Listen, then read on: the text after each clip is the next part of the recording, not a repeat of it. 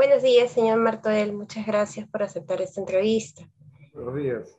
¿Qué tal? Quería hacerle varias consultas porque ya teníamos nosotros un marco reglamentario, ¿no? un decreto supremo que, que se publicó en el diario El Peruano sobre la reapertura de fronteras con Chile y con Tumbes.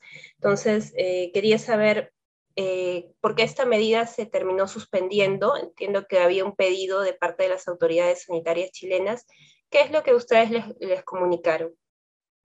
Bueno, solamente hemos sido enterados por las noticias de, el Senado, el Senado chileno ha aprobado un proyecto de del aplazamiento de la, de la, apertura, de la reapertura de la, de la, frontera, del paso de, personas por la frontera aquí con Chile.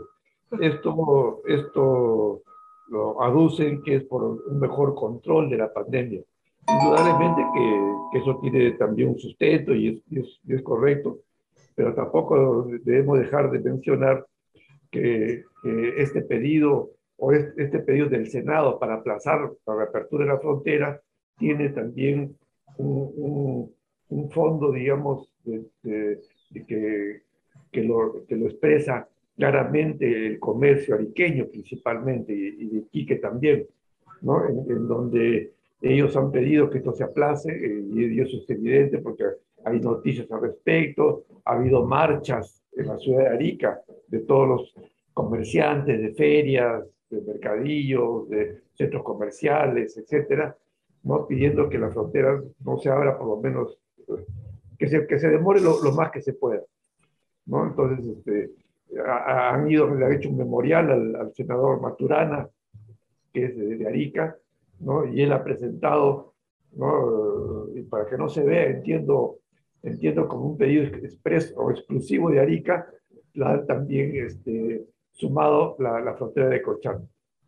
Mm, claro, porque entiendo que había también un acuerdo por el tema sanitario, ¿no? en el cual Tacna tenía que comprometerse a avanzar con su vacunación, lo cual ha ido avanzando, entonces ahora ya están en más de 88% con dos dosis, entonces... Eh, Exactamente. Por el lado sanitario no habría una objeción. Eh, entendemos que no, porque Tacna eh, está, tiene una, como usted bien lo menciona, tiene más del 80% ya de, de, de, vacunación de, en, la población, lo cual hace ver que digamos, la, la pandemia o el control de, contagio tiene un, tiene un, como decir, un, un halo, una protección bastante importante. Entonces, este, eso, eso, eso de alguna manera ayuda a, a la, a la, al control de la pandemia. Pero en todo caso, este, allí se deslizaron algunas voces que Chile va a pedir que el país, que Perú llegue al 80%, no solamente tanto, ¿no? pero todavía no se ha logrado oficial. ¿no? Entonces, eh, si es, si, es, si es ese, va a ser, digamos, la posición de Chile, pidiendo que, porque Chile tiene, la, la población chilena está bordeando el 80% como población, como país. ¿No? Entonces, este, si ese va a ser el pedido que Chile va, o, la condición que va a exigir Chile para la reapertura de la frontera, sí nos complica, nos complica a los, a los especialmente al comercio tagneño, poder, poder este, contar con, con esa afluencia de turistas, el turismo frontera que existía pre-pandemia. De acuerdo. Entonces, más que un tema de control sanitario, hay también cuestiones políticas, económicas que ustedes ven que están interfiriendo con esta toma de decisiones. Así es, claramente se estableció de esa manera. ¿Y, confían que dentro de las dos semanas que ha dicho el gobierno chileno se analice para levantar esta medida, esta suspensión, se pueda ah, levantar? Si usted, si usted me pregunta exclusivamente a mí, realmente yo, yo considero que no va a ser así. Que, que, en el mejor de los casos, pero en el mejor de los casos, que también lo dudo, sería enero, a partir de enero. Mm, de acuerdo. Ahora, eh, también esta medida de reaperturas de fronteras no incluyó a Bolivia y me parece que es un país con el que ustedes también estaban interesados eh, en la región de tener una mayor conectividad terrestre. Sí, eh, bueno, en, todo caso, eh, la frontera que, que o el acceso que tiene Tacna desde Bolivia está por la carretera Tacna-Colpa-La Paz. ¿no? Es, esa carretera que, que en este momento falta un tramo terminar pero que todavía no hay control fronterizo, no hay un, no es un ingreso autorizado ni de aduanas, ni de personas, ni, migratorio. Entonces, no hay un control fronterizo. Pero indudablemente, indudablemente eh, es, es, un, es un pedido que Tacna no tiene desde hace mucho tiempo para que se termine la carretera y consecuentemente ya se, se inicie un tránsito de personas y de mercancías entre Tacna y La Paz. Para esto, como repito, tiene que contemplarse la habilitación de ingreso y salida de mercancías como de personas. Que ahora todo se hace por puno. Que, ahora todo se hace por puno, nada más. La Tacna no tiene un paso fronterizo con Bolivia en la actualidad. Eso tendría que implementarse en todo caso para que les pueda beneficiar. Así es. y, durante este cierre que ha sido casi dos años, digamos, eh, si podría resumirnos de alguna forma cuál ha sido el impacto y cómo es que las empresas de la región han logrado sobrevivir. Mire, eh, este, pre-pandemia, el año 2019, han, han, ingresado por la frontera de Tacna aproximadamente, algo más, pero aproximadamente dos millones de personas extranjeros o de turistas extranjeros, por ingreso de extranjeros. ¿no? Hay gente que, que venía solamente por el día a Tacna y otros que pernoctaban o continuaban al, al, norte del país.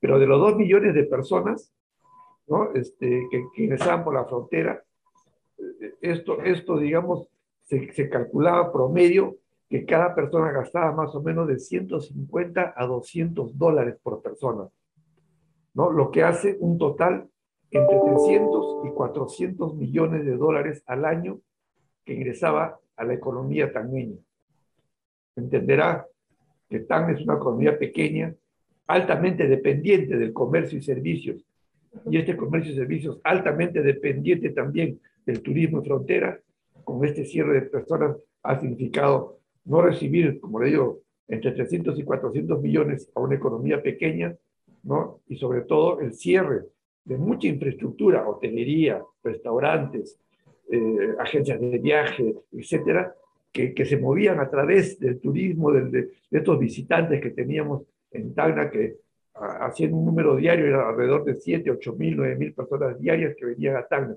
Entonces, había infraestructura hotelera, como repito, había infraestructura de, restaurantes, etcétera, para atender ese, esa gran, ese gran número de población flotante, que hoy día está eh, sin ese, sin ese contingente de personas.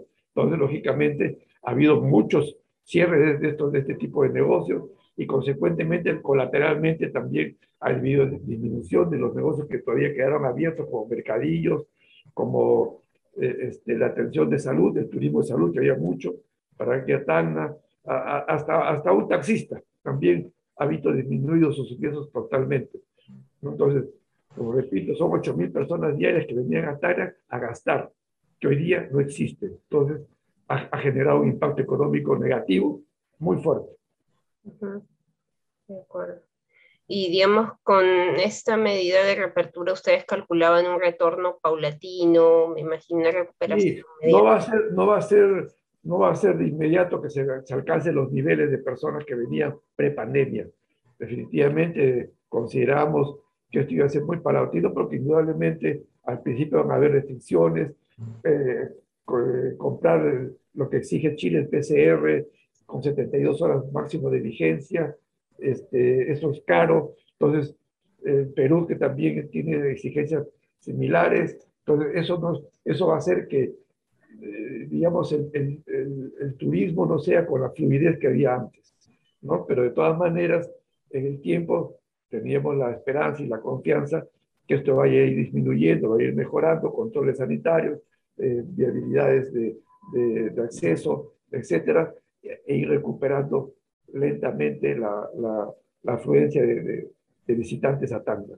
Del lado peruano, ¿ustedes veían esta preparación también de parte de, de las autoridades sanitarias, ¿no? que tienen que controlar la vacunación, migraciones, y, y, también de, las empresas, que me imagino que van a tener? Ha, ha, sido, ha sido un pedido no solamente del, del comercio, del, del empresario micro, pequeño, eh, eh ¿no? sino ha sido, ha sido un, clamor de la ciudadanía en general la reapertura de la frontera. Es por eso que hay una alta vacunación, un alto porcentaje de vacunación en Tacna situación que no, que no sucede en el resto del país, ¿no? Porque precisamente se adquirió una conciencia cívica de que debemos vacunarnos para poder exigir la reapertura de la frontera, para tener una ciudad con control de pandemia bastante elevado. Y eso es lo que hemos conseguido. Por eso que estamos pasando el 80% de vacunados en Tacna, ¿no? Este, que, que, que, que, tiene un porcentaje bastante mayor al segundo que tiene el resto del país, que creo que, que anda por 57,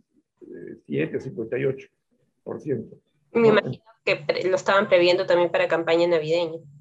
Exactamente. Entonces, por eso le repito, ha habido una conciencia cívica del tagneño, del poblador tagneño, de que mientras más, eh, más alto sea el porcentaje de vacunados, que signifique un control de pandemia, más posibilidades van a haber de pedir la apertura, la reapertura del pase fronterizo.